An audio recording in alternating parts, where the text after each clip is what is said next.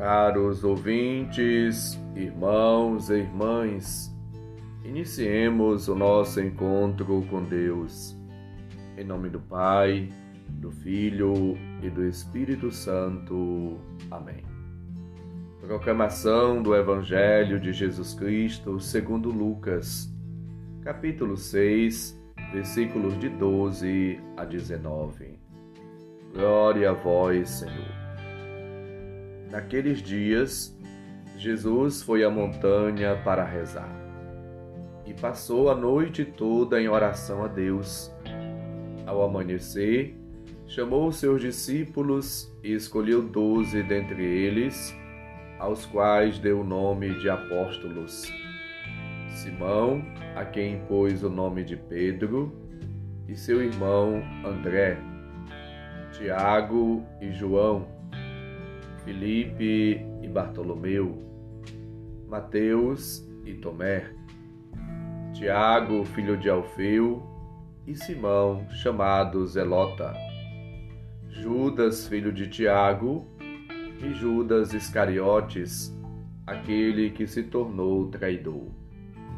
Jesus desceu da montanha com eles e parou no lugar plano Ali estavam muitos dos seus discípulos e grande multidão de gente de toda a Judéia e de Jerusalém, do Tiro e Sidônia. Vieram para ouvir Jesus e serem curados de suas doenças. E aqueles que estavam atormentados por espíritos maus também foram curados. A multidão toda procurava tocar em Jesus, porque uma força saía dele e curava a todos. Palavra da salvação. Glória a vós, Senhor. Queridos irmãos e irmãs, caros ouvintes, a palavra de Deus apresenta-nos hoje Jesus em oração. A oração, ela é fundamental. Com ela, entramos em comunhão com Deus, falamos com Deus.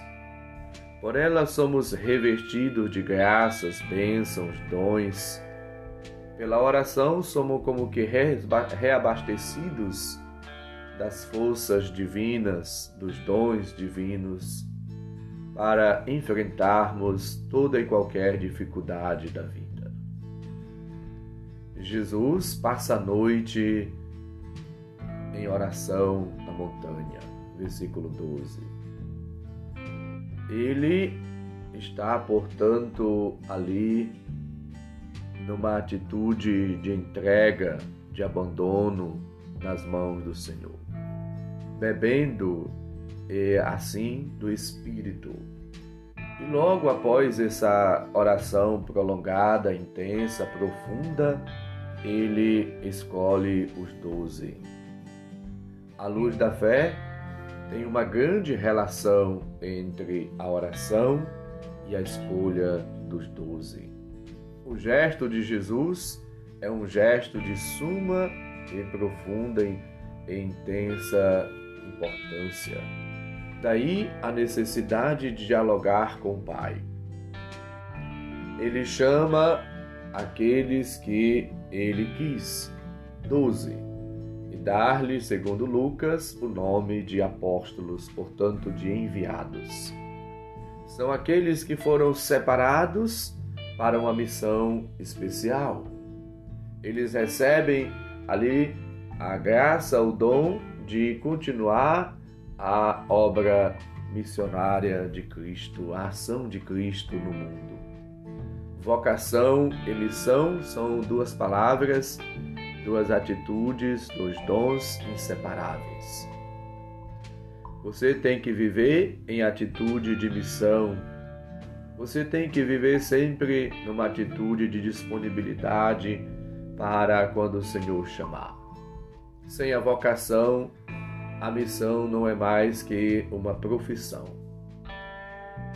Viver como vocacionado, como alguém que foi chamado, enviado por Deus e deve viver impulsionado pelo Espírito de Deus, com ardor, com dedicação, com coragem, com entusiasmo, com dinamismo próprio de quem é assim guiado pelo Espírito Santo. A vocação sem a missão seria um gesto incompleto, infrutífero. Deus deu àqueles doze o nome de apóstolos, versículo 13. É, portanto, um nome pós-pascal. A luz da Páscoa já se projeta sobre o tempo do ministério público de Jesus, uma, uma luz para que todos entendam que a missão que era de Cristo agora é de todas as pessoas. Jesus está ali agora é, orientando os seus discípulos para a missão. Após a escolha dos doze, ele se encontra no meio da multidão. Essa multidão vem para escutar Jesus e para ser curada das suas doenças, versículo 18. Portanto, a força de Cristo que dá autoridade à sua doutrina e eficácia a seus gestos, aos sinais milagrosos, o acompanha irá também acompanhar os seus discípulos e especialmente os doze apóstolos. Cristo, ele, portanto, é, age e vive em intensa relação de amor, de comunhão, de unidade com o Pai, para que as suas ações sejam manifestas e para que as pessoas, vendo agir, reconheçam a face misericordiosa do Pai que o enviou. Todos nós Graças ao mistério pascal, fomos sepultados com Cristo no batismo para com ele ressuscitarmos. Nós somos chamados a viver em Cristo uma vida nova, pois, repletos da graça de Deus, somos chamados a agir e, e a exercer a nossa missão no mundo, na igreja, na sociedade, aonde quer que estejamos. É o próprio Deus que vai assim nos orientando e nos guiando para o exercício pleno da nossa vida e missão. Uma das características da ação de Deus na nossa vida é a alegria.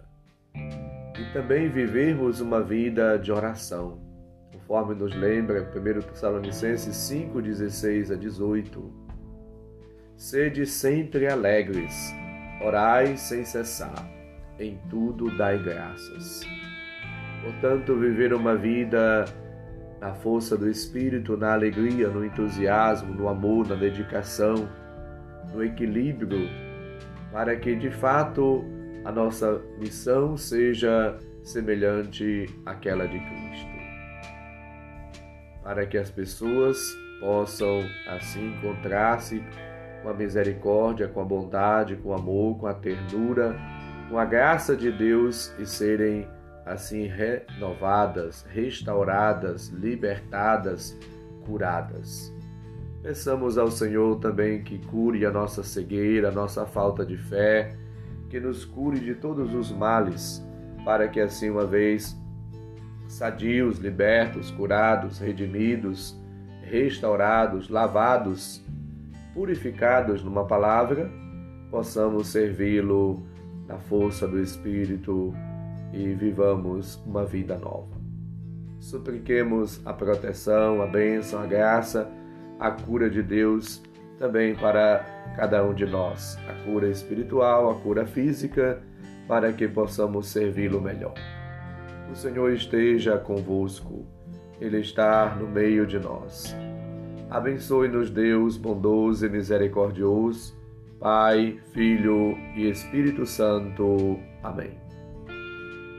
Um santo e abençoado dia para todos e todas. Um abraço, felicidades.